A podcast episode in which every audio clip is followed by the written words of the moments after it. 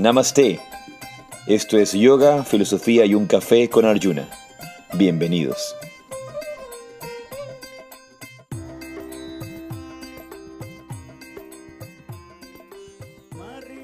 Jai Sri Radhe, Namaste. Yo soy Arjuna Das. Y yo soy Chintamani. Y esto es un episodio más de Yoga, Filosofía y un Café. Ahora realizado desde Guayaquil, Ecuador, que nos depara el futuro para el siguiente Yoga, Filosofía y un Café. El anterior lo hicimos en Girona, creo que fue el último que hicimos. La semana pasada, lamentablemente, no, no pudimos conectarnos, estábamos con bastante movimiento y fue, fue difícil lograr una, una conexión a ese, a ese tiempo. Sin embargo, sí tuvimos, sin novedad y al horario de siempre, la dicha de meditar el día jueves. Y fue, valga la redundancia, muy dichosa, muy profunda, muy, muy bonita. El martes estábamos en Granada. Mm, Sí. es verdad, es verdad, que estábamos en, en Granada el, el día, el día martes, pero no hubo eh, facilidades para poder conectarnos y fue un poco difícil. Bien, vamos a darle la bienvenida a todos nuestros podcast escuchas, antes de radio escuchas, como, se le dice, los podcast escuchas, la gente que nos escucha en el podcast, la gente que nos escucha a través de Spotify y todos los que se conectan de las distintas partes de- del mundo, sobre todo de habla hispana, que nos acompañan en Yoga, Filosofía y un Café cada martes y también durante la semana. Darles la bienvenida y ha sido un tiempo muy bonito de compartir desde otras latitudes, desde otros eh, parajes. Eh, pero ya estamos acá de regreso y vamos a ver qué, qué nos depara el futuro para la siguiente semana. Ahora, como cada semana estamos haciendo importante nuestro espacio de meditación y el mantra, los invitamos a cerrar sus ojos, poner la espalda recta. Si estás manejando o en una situación en la que no puedes cerrar tus ojos, mantén los ojos abiertos, pero que tu contemplación sea consciente. La mirada atenta, presente. Y simplemente regresa al aquí y el ahora.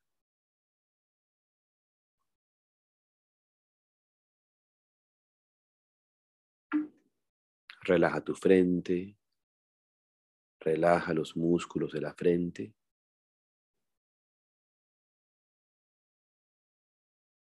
Y por unos breves segundos siente el toque de la respiración en tus fosas nasales. Siente el aire que entra y sale por tus fosas nasales.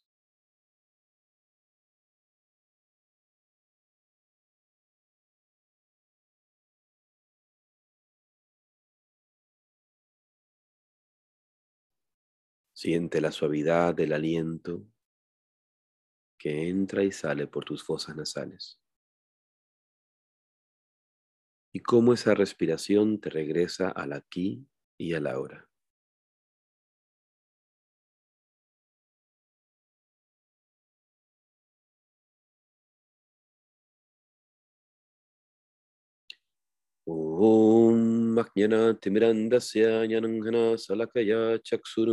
Jena Tasmai Sri Gurave Namo. Yo ofrezco mis más humildes reverencias a mi maestro espiritual, a mis guías espirituales, por abrir mis ojos con la antorcha del conocimiento cuando me encontraba en la oscuridad más profunda. Muy bien. Y bienvenidos una vez más, todas, todos, a Yoga, Filosofía y un Café. Y tuvimos la oportunidad en semanas anteriores de estar compartiendo meditaciones, silencios en, en España, de forma particular con Ananta Espacio Yoga en Madrid. Yo puedo comentar acerca de, de la oportunidad de sentarme con, con, este grupo hermoso y con las personas que nos acompañaron de distintas partes de España que también vinieron. Vino de, desde las Canarias, por ejemplo, vino Laura, muy, muy contento que Laura nos haya acompañado desde Canarias. sé que no es, no queda a distancia manejada, sino que hay que tomar un avión y venir, ¿verdad? Entonces, eh, la, forma de, lograrlo, ¿verdad? Tener que venir desde, desde Canarias, donde ella vive, y así otras personas de otros lugares de España que se acercaron, también cuando estuvimos en, en Girona, donde hicimos este satsanga, esta meditación especial también con, con parte de nuestra comunidad allá. Marta, Eduardo, que vinieron de Andorra.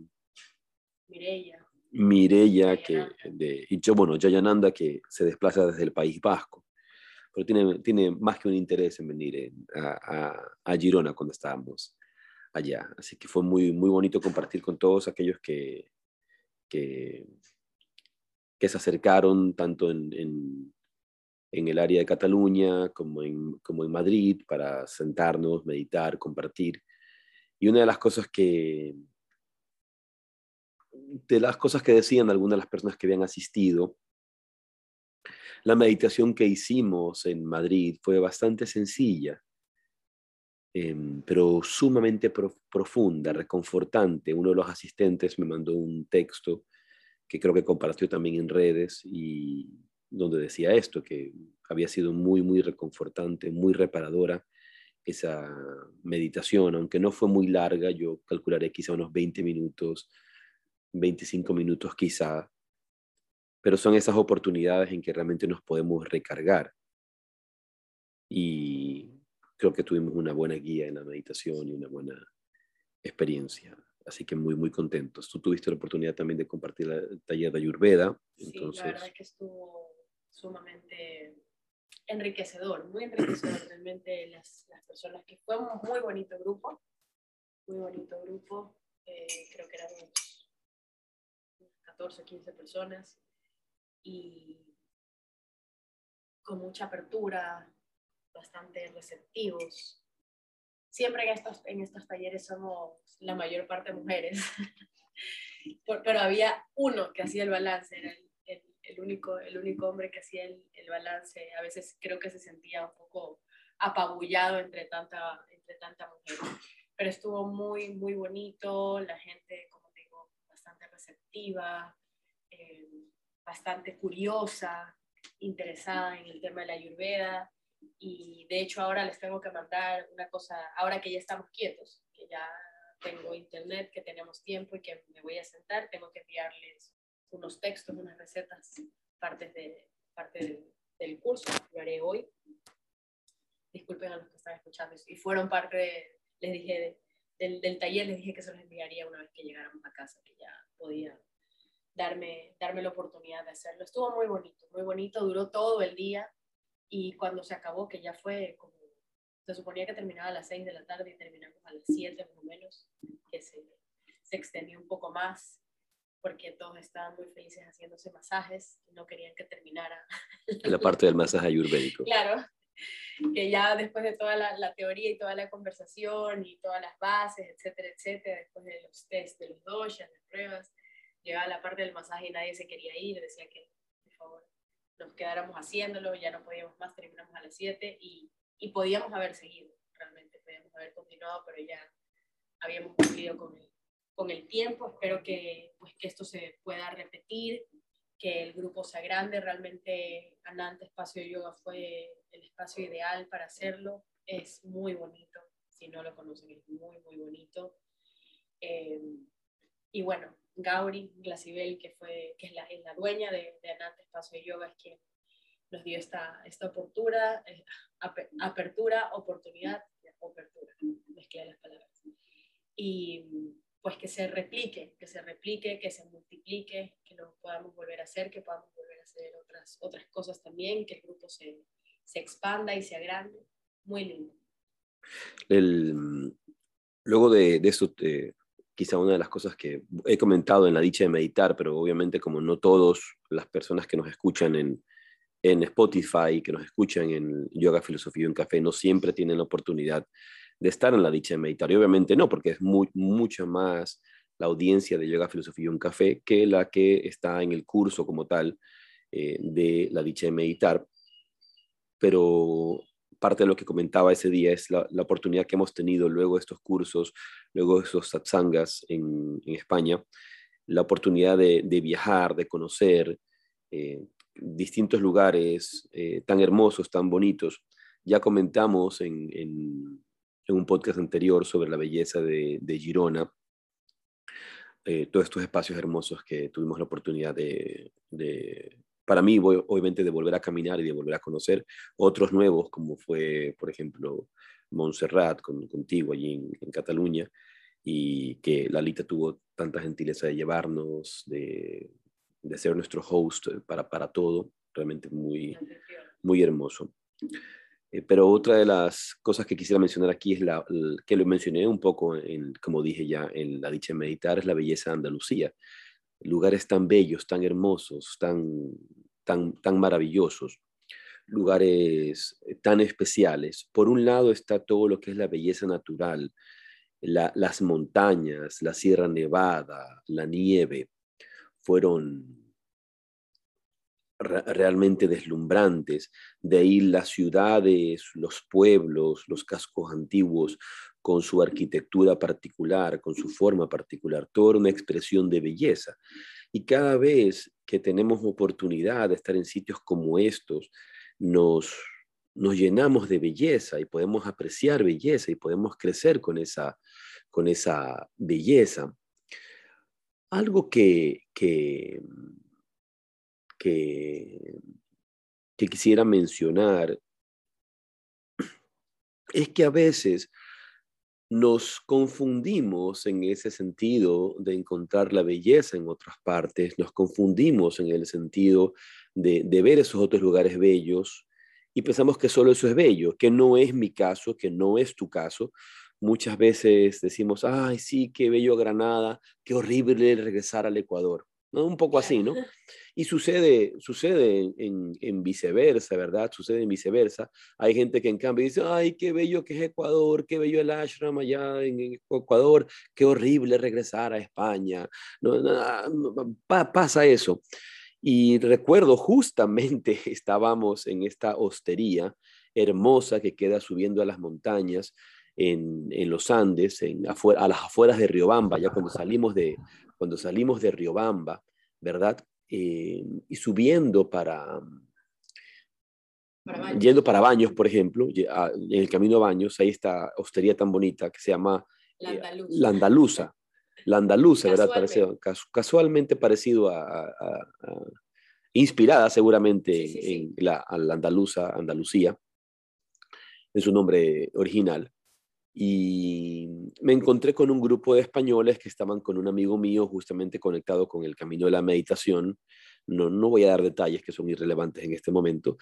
Entonces nos presentamos, él me presentó y justo fue antes de que viajáramos al retiro en los Pirineos. Fue justo antes de viajar al retiro en los Pirineos. Entonces eh, mm, conversamos, él me presentó como profesor de yoga, etcétera, etcétera, etcétera, que voy mucho para España, hablamos del retiro en los Pirineos.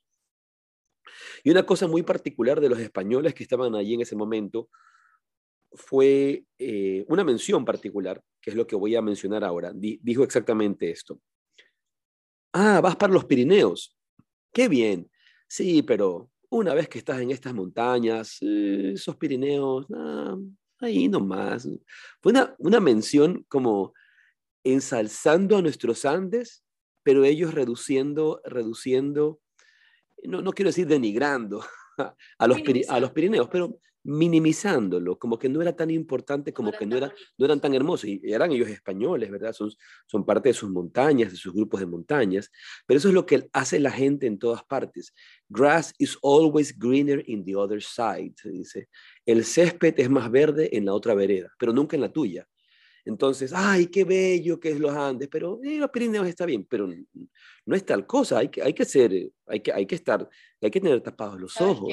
Eh, cuando estuvimos en Granada, que tuvimos la oportunidad de ver de arriba, de abajo, de, de enfrente, por detrás, por todos los lados, la Sierra Nevada, que estaba muy nevada a todo esto, muy nevada. O sea, yo no, no me acuerdo haber visto tan de cerca, por lo menos en los últimos años, eh, unas montañas tan majestuosas y con tanta nieve. Y, por eso estábamos con tanto frío. Con tanto frío, estábamos congelados en realidad. Nosotros que ahora estamos pues, en camiseta, manga corta y sudando aquí, allá estábamos congelados.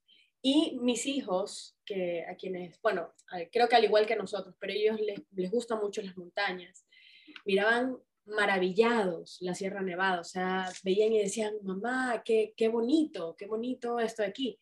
Y ayer que estábamos regresando ya a, Ecuador y estábamos en el avión, teníamos que tomar el avión de Quito a Guayaquil, por la ventana se veía el chimborazo y se veía el fichinche y se veía el tumurá, o sea, se vieron varios. Y Lucas miraba por la ventana y me decía, wow, mamá, mira qué bonito. Y yo decía, ¿cómo, cómo él estaba apreciando los que tenemos aquí, al igual que los que estaban allá? O sea, para él era asombroso era asombroso, no, no, no, importaba cuál era, era así como, mira mamá, están aquí cerca, se pueden ver, están con nieve o tienen poquita nieve, o te acuerdas cómo tenía de nieve la Sierra Nevada, él eh, estaba maravillado y yo decía, bueno, así es como tiene que ser. Pero, y, es, y eso es una de las eh, particularidades de, de desarrollar esa visión clara y desarrollar esa visión de la belleza en la vida, de poder apreciar la belleza en todas partes, de poder apreciar la belleza en, cada manifestación o en todas sus manifestaciones. En este caso, cuando apreciamos pueblos tan hermosos, cascos antiguos hermosos, Em, pero yo me siento igual, incluso cuando veo, por ejemplo, es esa parte de esa calle más antigua en Colta, por ejemplo, cuando estamos pasando este pueblo ya de Colta hacia abajo para avanzar a Riobamba, y las montañas, y las calles, y las piedras, cada detalle, los árboles, las hojas en los árboles, e, es todo belleza y eso a mí, particularmente a mí, hablaré solamente por mí, me deslumbra a, sabemos, cuando vamos a mí me, diciendo, wow, a mí me deslumbra a cada instante, a, cada caminata, a cada centímetro.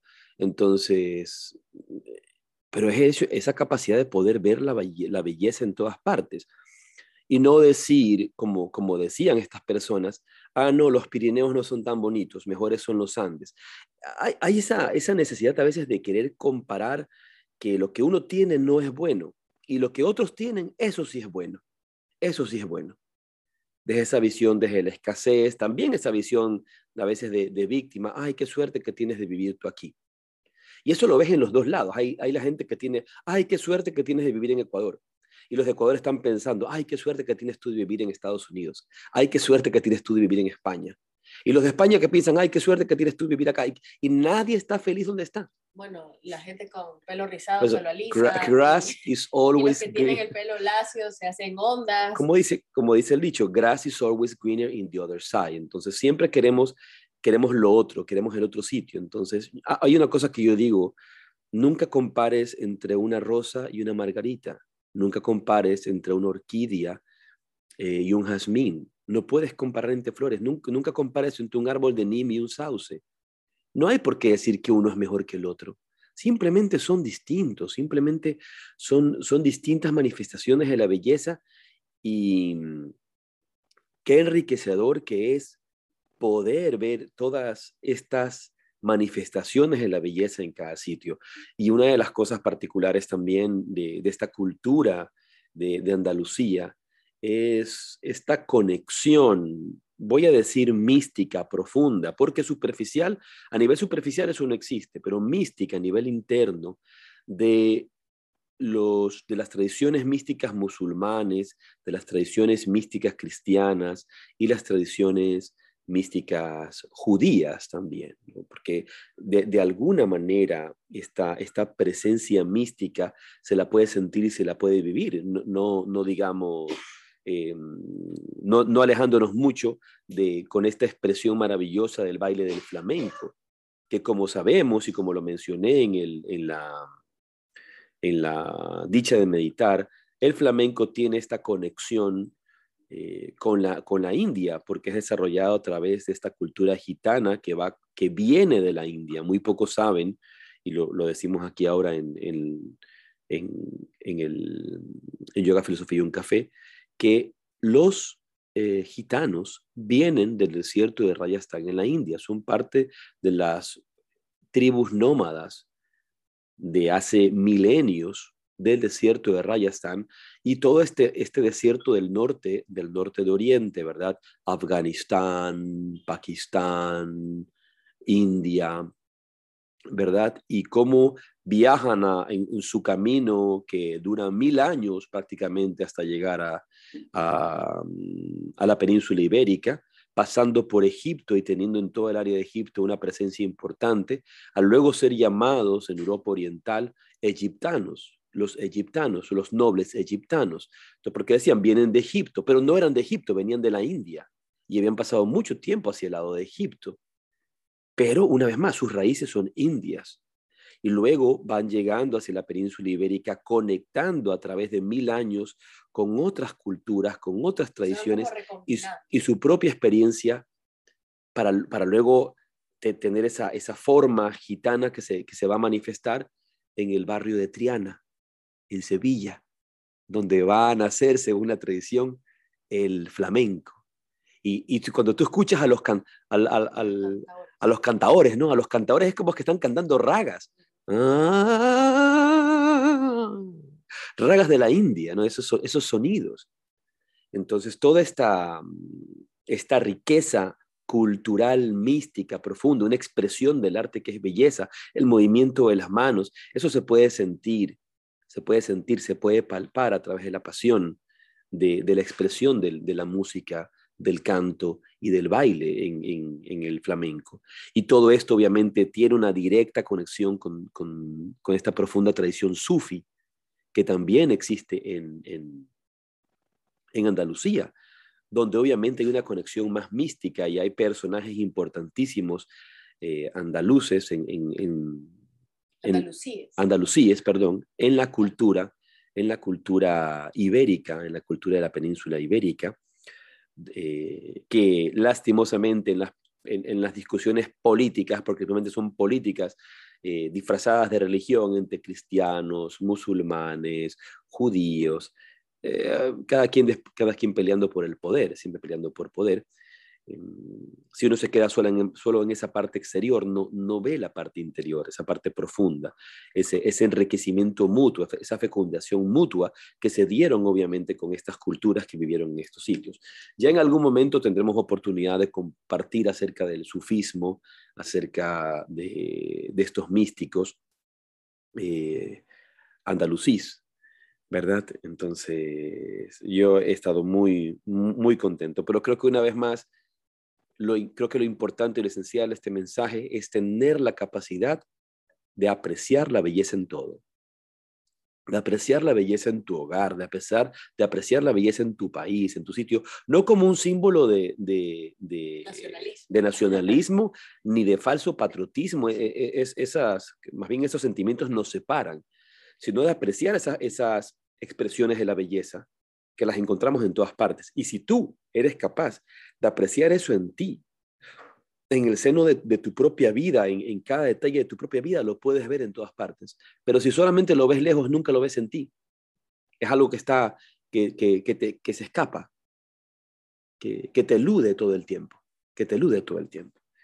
Así que bueno, ha sido hermoso poder compartir esas, esas expresiones de la belleza. Algo que quieras tú mencionar acerca de, esa, de esas experiencias allá sería mucho, me tomaría todo el, todo el episodio de hoy, así que creo que me voy a quedar con lo que, lo que tú ya compartiste. Si en algún otro, otro capítulo pues podemos profundizar más de pronto en esto, lo haré, pero creo que por el momento me quedo con eso. Simplemente que me encantó, eh, me encantó haber podido recorrer esas, esas calles y y haberlo hecho de la mano de, de ustedes, o sea, contigo, con, con, los niños, realmente fue muy, muy enriquecedor, un, un viaje eh, al exterior y al interior, porque fue así para. O sea, no solamente era el qué lindo todo esto de acá afuera y las macetas y las callejuelas y los empedrados y los abanicos y los platos por todas partes en las paredes y la, o sea, las mezquitas, las catedrales, la sinagoga, porque fuimos, fuimos a, a, todos los naranjos en cada, en cada esquina, en cada acera. Eh, eso era lo que se veía afuera, pero realmente lo que pasaba adentro también era ya, bueno, no, no, no, lo, no lo puedo contar todo aquí, pero eran otras cosas, otras Y ni los videos ni las fotos podrán revelarlo. Voy a hacer Ahora justicia. quiero compartir algo, algo, interesante. Eh, yo me fui, había un par de libros que me quería comprar, fuimos con Gauri. Gauri, Gauri me, me llevó a una librería, allá una librería hermosa, eh, Librimundi creo que se llama. No, Eh, la ¿no? casa del libro. no, perdón, la Casa del Libro, ¿no? La Casa del Libro. No es aquí, sí. La Casa del Libro y el José, su, su esposo, y, y ella nos llevaron a, me llevaron a esa librería. Entonces, para, para mí, cuando voy a una librería, es como, es como para un niño ir a un- una juguetería. Realmente para mí, Yo, yo no fui Y- para que fueras y, libre y- en la... y para ir a eso, no, yo- cuando yo voy a una librería es como ir a una juguetería para un niño, de verdad. Entonces ya no sé ni qué, fui, fui a buscar dos libros. Y luego Chintamani me llama, ¿cuántos libros traes? Ya, ya, ya mismo llegamos, fue lo que le respondí, ¿no? Ya mismo, ya mismo llegué. ¿no? Pero ¿cuántos tienes? Ya, ya vamos a salir. ya déjame vamos tranquilo, ya, déjame tranquilo. Pero ¿no? ¿cuántos tienes? No, ya, ya mismo vamos. Y me cerró el teléfono. Ya déjame en paz, no me molesta. Entonces ahí, Pero luego llegó con regalos No, entonces- para mí. entonces llegué con unos libros mí hermosos. especialmente. Me compré como 10 libros. Fue, fui a buscar dos y me compré como 10. Nunca, nunca pude ir a una librería y salir. ¿no? Pero entre esos 10 tengo unos que, que les quiero mostrar y que les, que les quiero eh, decir. ¿no? Eh, Literalmente, sí, fueron como 10 libros. Este de aquí, basado justamente en un personaje que, al cual estoy estudiando desde hace algún tiempo, que es Imt Arabi, ¿no? Arabi, que de Fernando Mora, Vida y Enseñanzas del Gran Místico Andalusí, ¿no? Pa- para, para que vean. ¿no? Y de ahí está Historia del Sufismo en Al-Ándalus. Aquí lo pueden ver también, otro libro maravilloso. Y otro, justamente, el autor como tal es Imt Arabi, que es Los Sufíes de Andalucía. Sufíes de Andalucía. Entonces, eh, la tradición sufi es una tradición que, que, que, que me gusta mucho. Justo y justamente Ramiro Calle también me regaló un libro maravilloso que todavía no tengo oportunidad, me, me lo regaló recién, me lo acaba de entregar eh, con otro grupo de libros hermosos que me ha regalado, que ya, ya comentaré, este libro que se llama Grandes Sendas Espirituales, Grandes Sendas Espirituales, y habla justamente de budismo, jainismo, yoga, vedanta, tantra, sufismo, samkhya, cristianismo, ¿no? entonces aquí también, por ejemplo, habla del sufismo, que es una de esas tradiciones místicas que tanto nos atraen a los buscadores del absoluto, a los buscadores del mundo interior. La tradición sufi es una tradición maravillosa y podríamos hacer capítulos y capítulos para hablar de Ahora ella. fue suficiente. Sí, sí. Entonces, ahora conversando un poquito acerca de- del tema que nos habíamos planteado para hoy, que era acerca de que la vida es una maestra y de que estamos constantemente eh, aprendiendo eh, de, de la vida. Tenías unas citas. Como dice Robert Kiyosaki, la vida es la mejor maestra la mayor parte del tiempo. La vida no te habla, solo te empuja de un lado a otro. Y con cada empujón te dice, despierta, hay algo que quiero que aprendas. Además se dice que la vida es una de las mejores maestras porque si no te aprendiste la lección, te la repite y te la repite y te la vuelve a poner al frente hasta que pases la lección. Aquí no es como como aquí en Ecuador, que los chicos desde hace unos años pasan siempre de año, no importa, siempre tienen. Ah, en el mundo, ya eso es en el mundo. El sistema educativo está hecho de esa forma que no importa si no te sabes, igual pasas. Bueno, la vida no, no entra dentro de ese sistema educativo, tiene, está en su propio, su propio sistema y aquí si no pasas de año te lo va a volver a poner. O sea, no te comiste la sopa de almuerzo, te la pongo de cena y de desayuno y hasta que te la comas. ¿no? ¿Tenías una segunda cita también al respecto de eso? Eh, ¿O es la que acabas que de no, decir? Creo que, creo que era esa, la de Robert Kiyosaki. Junto con esa visión de que, de que la vida es una maestra y de que la vida es nuestra maestra, podemos decir, la vida es nuestra maestra o la vida es una maestra. Hay esta otra enseñanza que viene en la tradición del budismo que dice, si tú estás despierto, todo el mundo es tu maestro. Si tú estás despierto, cada situación es tu maestro. Pero ¿cuál es el requisito? Estar despierto. Estar despierto para poder ver, para poder observar, para poder darnos cuenta de qué es lo que la vida nos está enseñando, de qué es, la que la, de, de qué es lo que la vida no, nos, nos quiere mostrar. Entonces, Lo esencial de este camino de autorrealización, lo esencial de este camino de autoconocimiento, es ir trabajando en pos de ese despertar. Es ir trabajando día a día, momento a momento, segundo a segundo, en el camino de ese despertar. ¿Y qué es ese despertar? Es volvernos más conscientes. Una de las cosas que particularmente nos sucede cuando empezamos a meditar, cuando empezamos a, seguir la enseñanza de un maestro espiritual, de una escuela de meditación, de una, de una práctica yógica, y entendiendo, como entendemos el yoga, no como esta gimnasia coreográfica que se hace a veces en estos espacios de gimnasios hoy día, sino este, este camino de descubrimiento interior. Si nosotros empezamos alguna de, estas formas, de estas sendas, lo primero que nos damos cuenta es que empezamos a volvernos conscientes. Algo que a mí me sucedió y que lo he conversado y sé que a mucha gente le ha sucedido también. Cuando yo empecé a practicar yoga, cuando yo empecé a, a seguir la enseñanza de mi maestro espiritual, cuando tenía 15 años, sentía que me había vuelto consciente.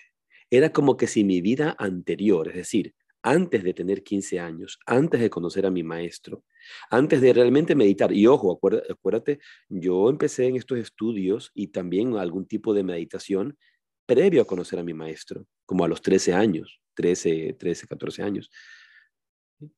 No con, no con esa eh, disciplina, ¿verdad? Y, no, y sin guía.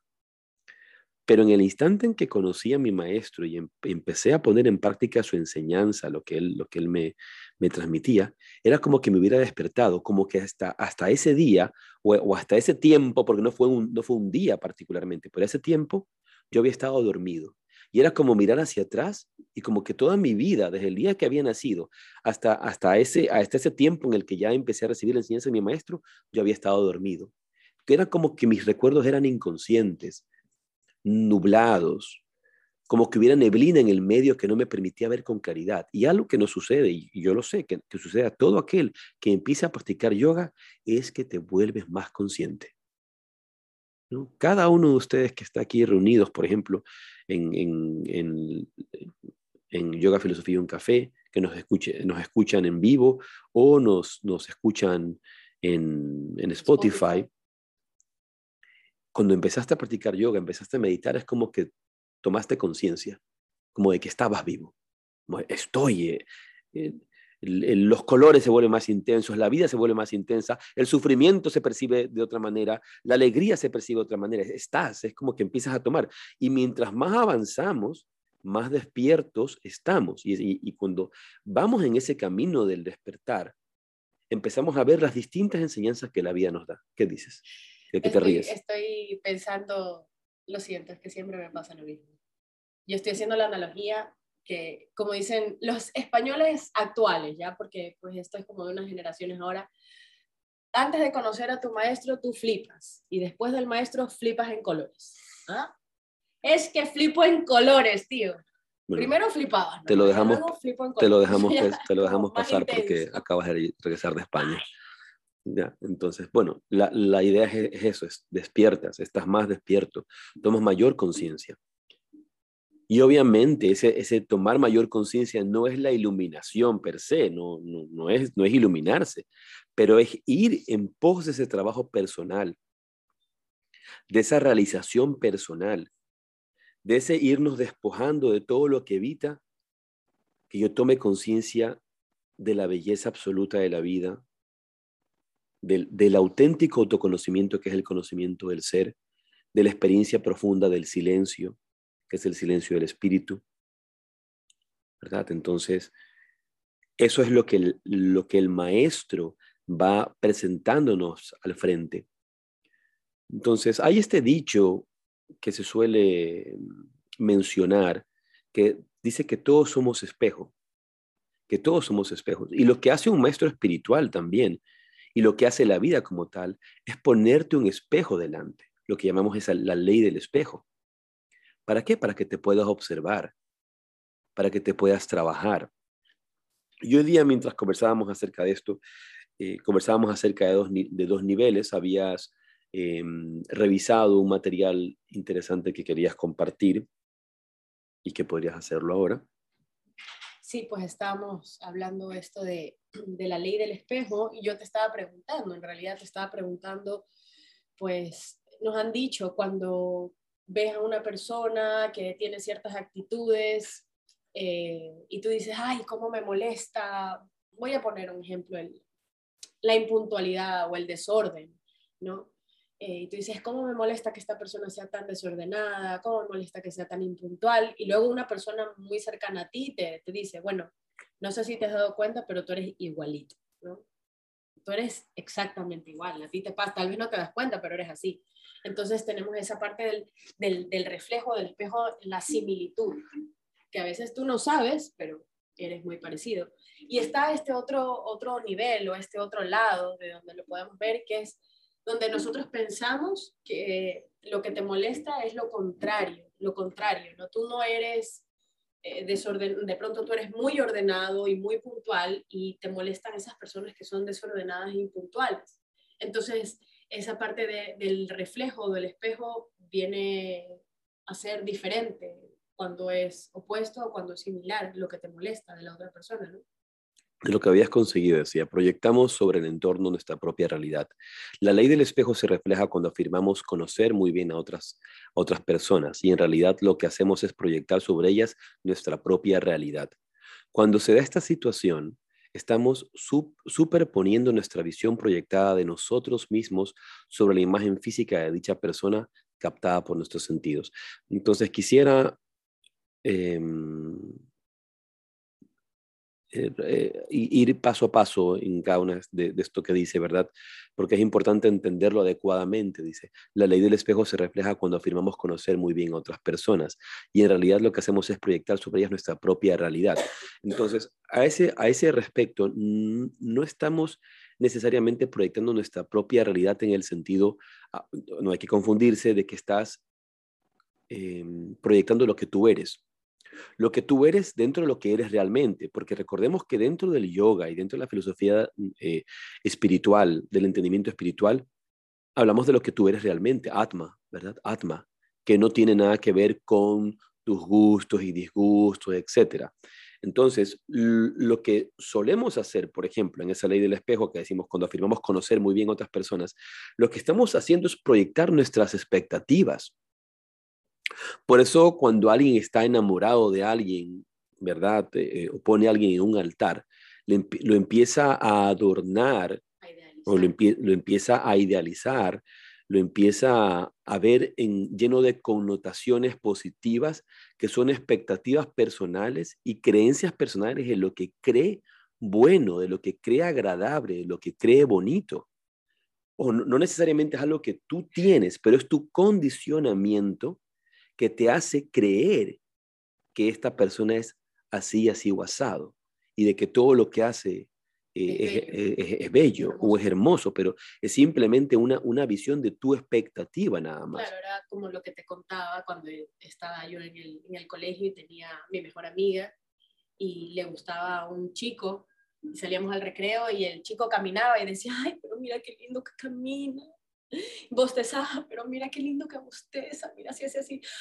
Y yo lo miraba y yo como bosteza exacta, es más, ni siquiera se tapa la boca, tenía que decir, no se tapa la boca, pero, mira qué lindo que come, come con la boca abierta, pero todo lo veía bello, caminaba lindo, dormía lindo, comía lindo, bostezaba lindo, se rascaba la cara lindo, todo era precioso ¿no? del chico, que lo hacía todo normal. Claro, cuando y aquí dice, cuando se da esta situación, estamos superponiendo nuestra visión proyectada de nosotros mismos sobre la imagen física de dicha persona captada por nuestros sentidos. No es que tú tienes que ser igual, pero son, son las ideas que tienes, son las expectativas que tienes, son las opiniones que tienes. Dice, ser consciente de aquello que proyectamos en los demás nos permite descubrir cómo somos en realidad. El permitirnos tener constancia de este mecanismo mental nos facilita recuperar el control sobre lo que está sucediendo en nuestro interior para poder hacernos cargo y trabajar aquellos aspectos en nosotros que no deseamos mantener o que o queremos transformar a positivo. Y eso es sumamente importante, empezar a ver cómo empezamos nosotros a idealizar, a trabajar desde nuestra expectativa. ¿Verdad? No, no es el hecho de, solamente vernos nosotros reflejados, sino, sino también ver tus carencias reflejadas, ¿verdad? ¿Por qué? Porque le empiezo a dar poder a otra persona, le empiezo a dar la belleza a otra persona, me empiezo a afirmar a través de otras personas. Entonces hay distintos niveles de esta ley del espejo o hay distintos niveles de vernos en el espejo, ¿verdad? Por un lado está lo que tú estás diciendo, el hecho de que cuando yo me veo reflejado en, otras personas y no me doy cuenta que es algo que tengo yo, que es algo que, que, que, yo tengo, que es algo que está en mí, algo negativo que está en mí, que yo soy impuntual, que yo soy desordenado, me molesta lo que otros hacen porque yo hago exactamente lo mismo y ni siquiera me doy cuenta. Y me da la oportunidad, eh, esa, esa, relación me da la oportunidad de observarme, me da la oportunidad de, de mirarme, me da la oportunidad de analizarme para a través de esto conocerme mejor ir, y luego ir mejorando. Pero está este otro nivel de visión, que es que incluso aunque esa persona no tenga esa, esa, esa característica, esa, característica, esa cualidad, esa forma de ser, yo puedo observar cómo son mis reacciones, que es algo distinto, ¿verdad? Claro, es eh, un poco, creo que ya creo que reacciono mejor, pero antes a mí me pasaba, yo siempre fui muy puntual, responsable, cumplida, y si a mí me decían a las 7, pues yo estaba a 5 para las 7, en mi casa siempre fue así, 10 para las 7, y esperamos hasta las 7. Y pues aquí en Ecuador la gente, tú les dices a las 7 y están a las 7 y media, 7.45, cuarto para las 8. Y pues yo me enojaba mucho. Sabía que no, no, llegaron, que yo estaba antes de tiempo, que había estado esperando 45 minutos y de pronto cogía y me iba o le gritaba a la persona, yo qué sé. Eh, y ahora eso es lo que, me imagino que es lo que estás diciendo, reaccionas diferente. No es que te aguantas y este, te calas, como decimos, te calas todo, pero reaccionas diferente. De pronto lo que te están enseñando es flexibilidad. Mira, aquí hay algo interesante. que tú eres muy rígido. Dice la uno, ¿no? Primero el reflejo de lo opuesto. Nos perturba interactuar con esa persona que es todo lo, opuesto a nosotros. Por ejemplo, si somos muy ordenados y nos molesta el desorden del otro, es posible que lo que realmente nos, nos molesta es que nos exijamos demasiado en cuanto a la organización.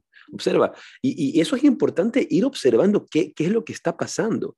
No, no de buenas a primera afirmar, no, no, a mí lo que me molesta es que tú seas desordenado. A lo mejor lo que te molesta es que tú te exijas demasiado. Eres muy duro contigo mismo, te juzgas muy fuertemente. En este sentido nos toca reflexionar, ¿podríamos ser más flexibles con ello? ¿Realmente es tan necesario ser tan rígido con el orden? Si dejamos de hacerlo, sería muy terrible y, puede pasar con cualquier cosa. Es decir, no, yo pago la luz a tiempo todos los meses. ¿Y qué pasa si hoy día no la, pagas a, no la pagas a tiempo? Tienes que esperar dos días, tres días. No, porque tiene que ser así, porque me enseñaron que es así, sino, pero así no es siempre. Las cosas no son siempre como tú quieres un poco más de flexibilidad, un poco más de adaptación. Luego está el segundo, dice similitud. Otro escenario posible es que nos moleste una parte de nosotros que no queremos ver. En otras palabras, es algo nuestro que no queremos aceptar y por tanto se resiste y persiste. En este caso debemos reflexionar qué es exactamente lo que nos está doliendo de la otra persona y luego considerar si nos comportamos de la misma forma en otras situaciones. Al verlo claramente, esa parte de nosotros dejará de luchar contra nuestra propia sombra y eso será lo que nos ayude a cambiar a lo que no nos gusta. Perdón, ayuda a cambiar lo que no nos gusta. Ten en cuenta que sin aceptación no hay transformación posible. Aquí dice es como no aceptar al otro porque, porque al final no te aceptas a ti mismo. Claro. Luego, expectativas egoístas. Cuando tenemos altas expectativas sobre una situación o persona y empezamos a notar que no coinciden con la realidad, empezamos a molestarnos. En estos casos, lo ideal es empezar a aceptar que siempre habrá situaciones que se escapan de nuestro control y que la realidad nunca será como queremos que sea cuando seamos conscientes de ello y nos, quitemos, nos quitaremos un peso encima. Eso yo veo que mucha gente eh, struggle, ¿cuál es la palabra? Lucha. Lucha, they, they struggle. eh, pero la, la palabra lucha no, no, no es exacta a lo, que, a lo que la palabra struggle dice, es como esa... eh, mm, Batalla. sí, pero, no, eh, pero es como una batalla interior, ¿verdad? Pero Muchas personas pelean con, con, con, con eso, ¿verdad? Eh, con esa... eh, se, les vuelve muy difíciles, le- les, les lleva mucho conflicto, les lleva mucho esfuerzo el hecho de poder lidiar con que la realidad no sea como ellos piensan que tiene que ser la realidad, porque esto es lo que dice el libro. Esto es lo que dice el libro. Entonces, cuando tienes la suerte, la suerte de tener un maestro espiritual en tu vida, y cuando hay un maestro espiritual, el maestro espiritual, por un lado, en nuestra vida, en presencia de nuestra vida, nos da las pautas, la enseñanza, la guía, la sabiduría. E- esta es la luz que te doy para el camino. Pero la relación maestro-discípulo, y eso, eso es importante entender, la relación maestro-discípulo nos da las claves para la transformación. ¿Por qué? Porque con un maestro espiritual nosotros muchas veces nos llenamos de expectativas. Con una guía espiritual nosotros cargamos a la guía espiritual de nuestras carencias y de nuestras latencias. Y es exactamente lo que hacemos con todas las relaciones. Lo que pasa es que como la relación maestro-discípulo, entre comillas, es sagrada, entre comillas, toda esa relación que se va dando allí está llena, está cargada de nuestros pensamientos, de nuestras ideas, pero tiene que mantenerse en una línea del respeto. Entonces, muchas veces el maestro espiritual lo que va a estarte hincando para hacerte explotar, para hacerte quebrar. ¿Por qué? Porque está viendo que hay algo que tú no quieres aceptar en tu vida, que hay cosas que no aceptas, que hay cosas que, que, que, no, no terminas de entender y lo que hace es darte la pauta para que tú lo hagas. Un, ejemplo por, eh, que quisiera citar es, eh, por ejemplo, uno, uno básico, típico de la tradición de la India, cuando uno llega a buscar la enseñanza espiritual de un maestro y un maestro te prueba, dejándote muchas horas esperando. Llega al ashram y pide, quiero recibir enseñanza espiritual y se va el discípulo, le dice al maestro y le dice, regresa con el mensaje para la persona y el visitante, el maestro ha dicho que por favor esperes.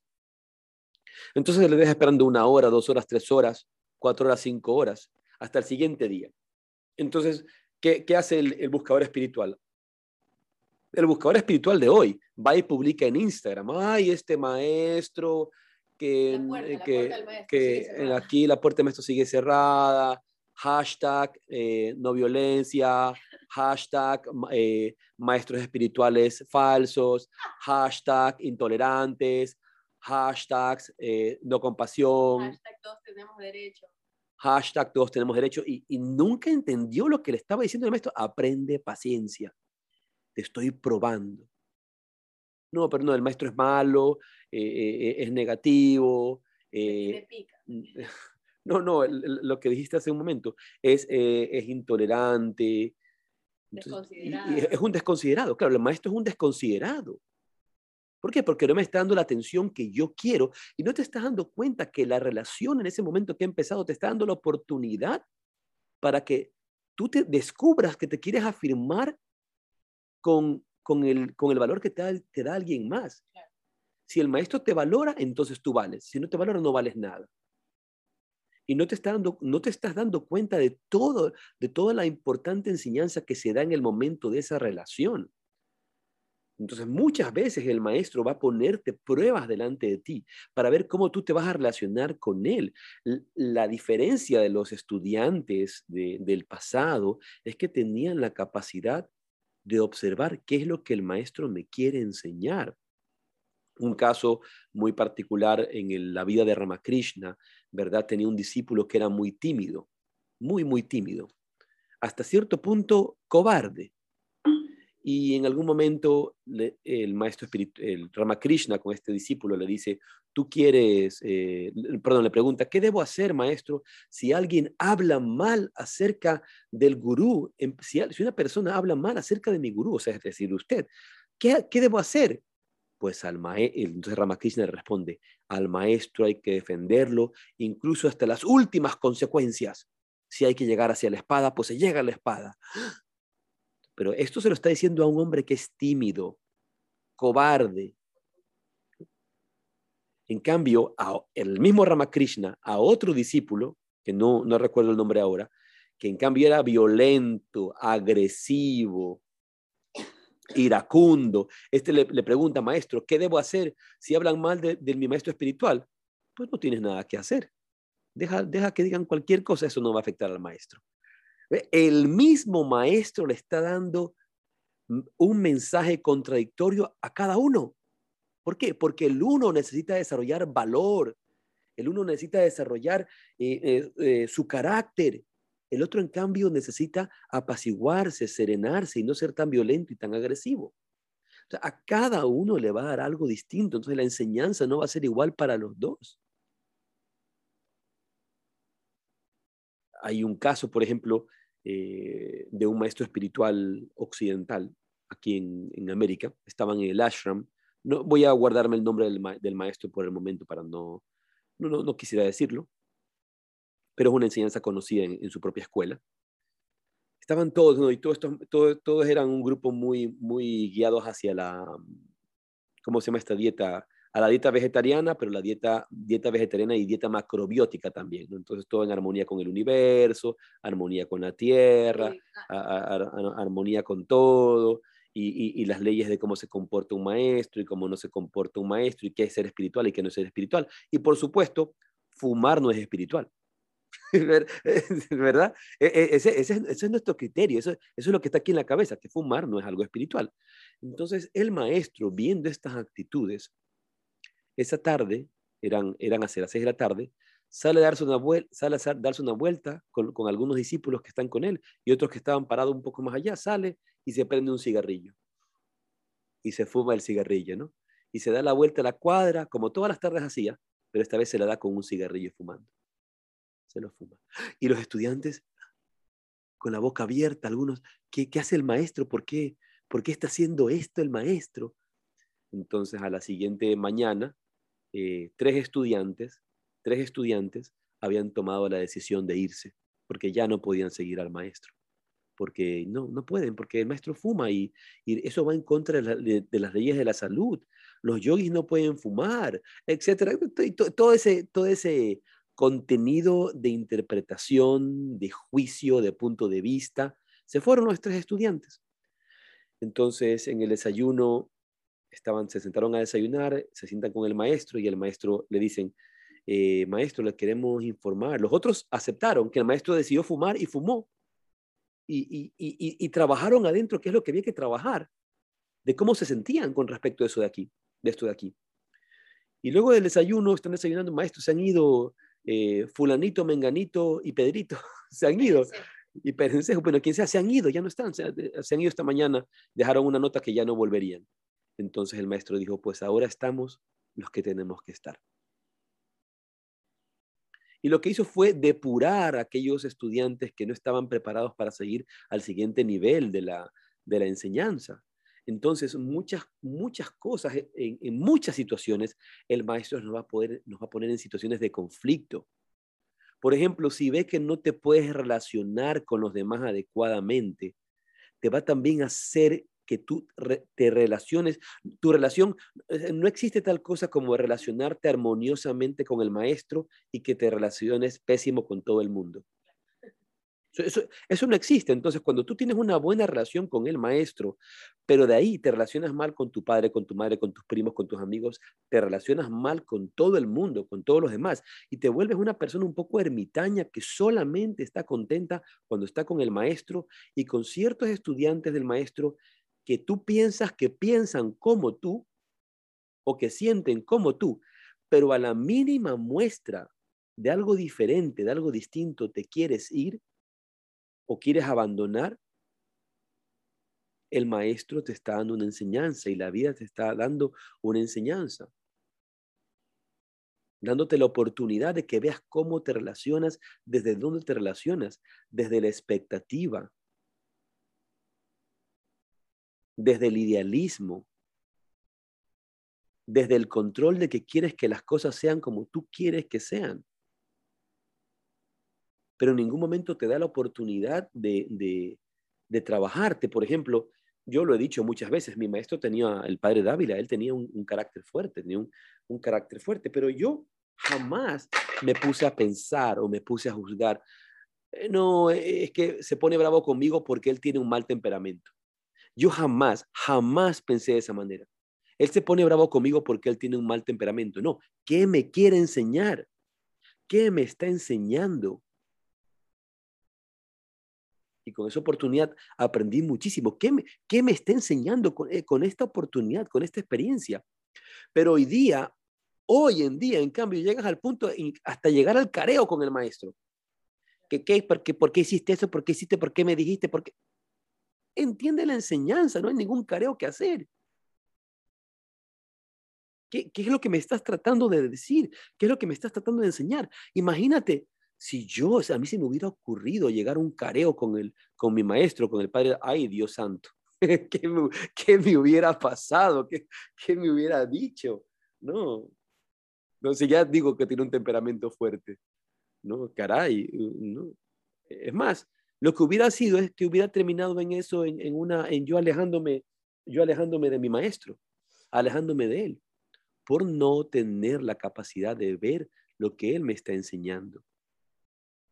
Y muchas veces decimos entonces, las personas son maestros y ¿qué es lo que hacemos a, a, través de las relaciones? Lo que hacemos es perpetuar los conflictos con los que vinimos, los conflictos con los que tenemos, con nuestra pareja, con nuestros hijos, con nuestros padres, lo que hacemos es perpetuar los conflictos generacionales de carencias, latencias, todos los filtros que tenemos, todos los samskaras que tenemos, todos los vasanas que tenemos, irlos perpetuando. Y lo que, y lo que, esta, lo que estas relaciones nos dan, y sobre todo la relación con un maestro espiritual y la relación con la vida como un maestro espiritual, la capacidad de observarnos, la capacidad de transformar esas relaciones en oportunidades de mejoramiento personal, en irme liberando de las ideas preconcebidas, en irme liberando de los idealismos eh, falaces que, que me he creado, en tener la capacidad de observarme. Por eso hablamos de distintos niveles de observación cuando alguien hace de espejo. Por ejemplo, Ay, sí, eh, eso que, has citado tú, que a mí, a mí realmente no, me parece una cita muy adecuada, pero digamos, me molesta que alguien más sea, sea, impuntual. ¿Por qué, ¿Por qué, el otro te hace despejo? No, a mí no me hace despejo porque yo no soy impuntual. Tampoco me hace, me hace despejo porque no soy, no, soy, eh, no soy inflexible ante la impuntualidad, simplemente me molesta la impuntualidad. Pero por lo menos te está dando la oportunidad de que te observes que te molestas no tienes por qué molestarte. Que no te moleste. Esa es su impuntualidad, esa es su, situación, su realidad, pero tú no tienes por qué molestarte. Ahí volvemos al mismo sitio cuando decimos, es que tú me haces, es que tú me haces molestar, es que tú me haces tener iras. A veces hay gente que dice así, tú me haces tener iras, o tú me haces tener ira, tú me haces molestar. Por ejemplo, Thich Nhat Hanh Thich Nhat Hanh contaba cuando él había venido. Thich Nhat Hanh era un activista sobre la paz y llegó, no me acuerdo si fue a San Francisco o a, qué ciudad de Estados Unidos, y llegó y dice, los activistas con los que yo tenían que trabajar eran más violentos, eran más violentos que la gente que, que, que, que, digamos, estaba no en contra de la paz, pero a favor de la guerra, por así decir. Entonces yo tenía que primero trabajar con los activistas para que no sean tan violentos. Eran, sumamente, y, tú lo ves, muchas veces la gente que habla a favor de la ecología, a favor de la defensa de los animales, del derecho de la madre tierra, de, tal cual, están llenos de violencia, llenos de ira. ¡Ah! ¡No! Bota, bota una colilla de cigarrillo al suelo. ¿Por qué botar? No, una colilla no. Te voy a asesinar. Esta gente debería morir. No deberían existir. ¡Ah! Ojo, estoy exagerando, pero eso, pero eso es lo que pasa dentro de estas personas. Entonces son, son activistas por la paz, activistas por el amor, pero quieren asesinar al otro, quieren matar al otro, al que no piensa como tú, al que no actúa como tú. ¿Dónde está el trabajo entonces desde el amor, desde la paz, desde la coherencia? Entonces, Thich Nhat Hanh decía, yo tenía, tuve primero que eh, enseñar a esta gente las técnicas de meditación para que se libren ellos de la violencia y puedan ser auténticos activistas por la paz. a tu hermano. Claro, como e, eso mismo. Ya no le grites a tu hermano. A ver, repite. Yo a veces lo digo, yo, yo, yo le digo a la gente, y soy literal, y se lo digo, quiero que vayas y exactamente lo que estás diciendo te lo digas mirándote al espejo. Muy poca gente me hace caso, ¿eh? muy poca gente me hace caso.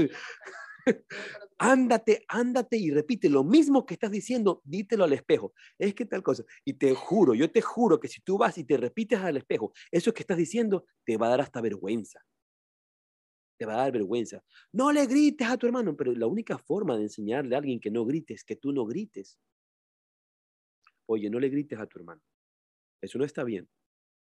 Caramba, ¿qué te he dicho que no? No, la única forma, la, la, oscuridad no va a eliminar la oscuridad. La violencia no va a eliminar la violencia. La paz va a eliminar la violencia y la luz va a eliminar la oscuridad. Oscuridad, nada más.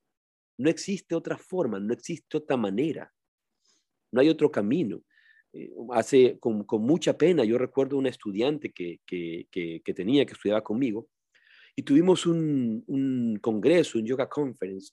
Ella estaba muy imbuida en el tema del veganismo y la protección de los animales, hasta, tal, hasta casi tal punto incluso del deterioro de su propio cuerpo, que eso ya no es saludable, del deterioro de su propio cuerpo. Y en, algún, en uno de nuestros congresos, de nuestros yoga conference, nos auspició una, compañía que vendía yogur, yogur, yogur natural, lácteos y yogur natural. Entonces nos auspiciaron. Y luego de esto, esta estudiante se peleó conmigo para toda la vida. No, ¿cómo puede ser posible que hayan hecho esto, que estén... Que hayas aceptado. No, no, ni siquiera aceptado, pero cuando menos el diálogo, cuando menos decir, mira, a ver, yo, en lo que yo he visto, a mí no me consta de ninguna manera que esa compañía, que esta compañía tal y cual, tenga un trato antiético ante esos animales. Ojo, no quiere decir que tampoco he estudiado ni revisado mucho, pero puedo hacer consideraciones si desde la paz, desde la serenidad, desde la coherencia y el respeto viene y me dice, mira, ¿sabes qué? Eh, eh, ¿Cómo me quieres decir, Gus, Arjuna, maestro? Yo creería que, que, sería bueno que para el próximo Yoga Conference no tengas este tipo de auspiciantes, porque mira que esta gente hace esto. Yo, yo he investigado, si tú tienes una información que yo no tengo, dímela. Yo he investigado esto, esto, esto, y no, no sería bueno. ¿Qué tal si, si de aquí en adelante ya, ya no lo hacen? Yo sé que es difícil, obviamente porque hay claridad, comprensión, entendimiento claro. Es decir, yo sé que lo están haciendo porque requieren eh, los miles de dólares que requieren para pagar centro de convenciones, pasajes aéreos, todo lo que hacen, y sé que necesitan apoyo, pero ah, se podría buscar otras formas. Ok, me estás ayudando, por un lado, a mí a comprender y a una comunidad a comprender y crecer en conjunto. Pero simplemente no, no me gusta, ¿sabes qué? Chao, hasta luego, corto relación y no, y no hay nada. Ni tú aprendes, ni yo aprendo, ni nadie aprende ni nadie crece. ¿Por qué? Porque lo haces desde la ira, lo haces desde el reclamo, lo haces desde la violencia, lo haces de tus propias carencias. Cualquier cosa que tú digas, como decía Thich Nhat Hanh, si vas a ser un activista ah, por la paz, tú tienes que vivir desde la paz. Y un reclamo desde la paz no va a ser hecho con violencia, no va a ser hecho con agresividad, va a ser una presencia, es una energía. Entonces, todos, todos esos niveles de las relaciones, y estamos ya por terminar, todos esos niveles de las relaciones, si nosotros estamos despiertos, podemos ver cada oportunidad para mejorarnos, cada oportunidad para vivir más desde la compasión, vivir, vivir más desde el amor, vivir, vivir más desde la paz, vivir más desde el despertar. Y un maestro nos va poniendo al frente las distintas situaciones para que nos encontremos. Por ejemplo, un maestro, de repente va, a actuar de cierta manera y tú lo vas a tratar con respeto y lo vas a tratar con amor. Pero ahora, si alguien que no es tu maestro actuara de esa manera, hiciera tal cosa, ¿cómo actuarías tú? ¿Le reclamarías, le gritarías, le dirías imbécil, idiota? ¿Qué dirías? De ahí la oportunidad al hecho de, de poder, con ese mismo respeto que tratas a tu maestro, poder tratar a los demás. Y son parte de las enseñanzas de vida que te va delegando un maestro. La vida constantemente nos está enseñando, cada relación nos está dando una pauta. No quiere decir que otros no estén actuando de forma negativa o de forma equivocada o de forma mala, pues, que podemos decirlo, para contigo, con relación a ti. Pero eso te da la pauta de saber cómo vas a actuar tú, desde dónde vas a actuar tú. Si alguien te grita, tú le vas a responder con un grito. Si alguien te maltrata, tú le respondes con maltrato o reaccionas desde el maltrato, o, vas a reaccionar desde la paz, desde la coherencia, desde el entendimiento. Lo he citado en otras ocasiones. Me preguntaban, ¿y si alguien en la calle te quiere pegar, qué haces? Lo primero es averiguar por qué me quieres pegar. ¿Por qué, por qué me quiere pegar esta persona? ¿Qué está sucediendo? dialoga, conversa. Pero si yo reacciono desde mi carencia, desde mi, desde mi falta de autoestima, desde todo lo que sucede en mi mundo psicológico. Si yo reacciono desde allí, entonces no estoy viendo las cosas con claridad. Lo que algo, algo que nos da la práctica de la meditación es volvernos a reactivos, a no reaccionar por impulso, a tener la capacidad de observar y a accionar en tiempo, lugar y circunstancia en consecuencia de esa realidad, en consecuencia de lo que hay que actuar en ese momento.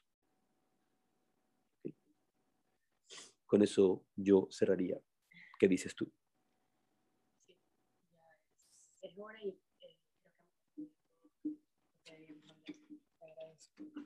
Por toda esa intervención, porque realmente me hace reflexionar sobre muchas cosas. cuando te digo, mira, repite eso, repite eso hacia el espejo. ¿Escuchan bien allí? ¿Se escuchan bien? Iré, pero donde tú no me veas.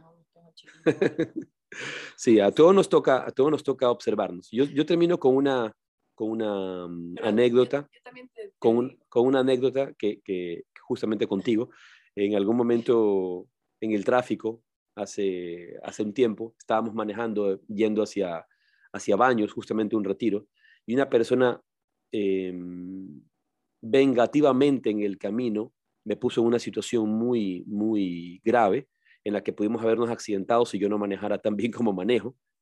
Eh, y me molestó tanto que ya yo me quería poner en una persecución.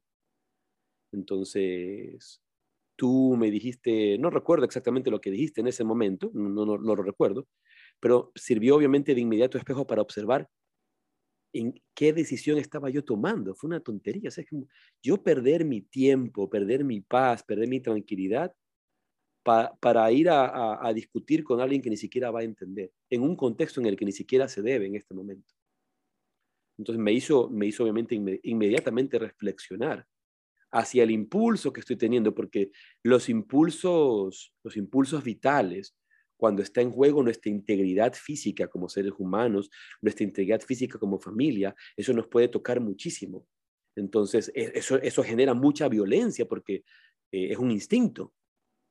Pero inmediatamente reflexionar y decir, no, por ese camino no es. Así que, señoras y señores, hacer, a observarnos en los demás, a observar las enseñanzas que el maestro te da delante, te pone delante y que la vida como tal te está poniendo delante siempre para que mejores, siempre para que crezcas y siempre para que avances en tu camino espiritual. Activistas por la paz, por el medio ambiente que los escuchan, desde el amor, desde la serenidad, no desde el deseo de acabar con la humanidad, como Bill Gates vacunándolos a todos. que por ahí no va, por ahí no va. Un abrazo grande, que estén muy bien. Y ahí sí, rade, rade. Nos vemos el jueves.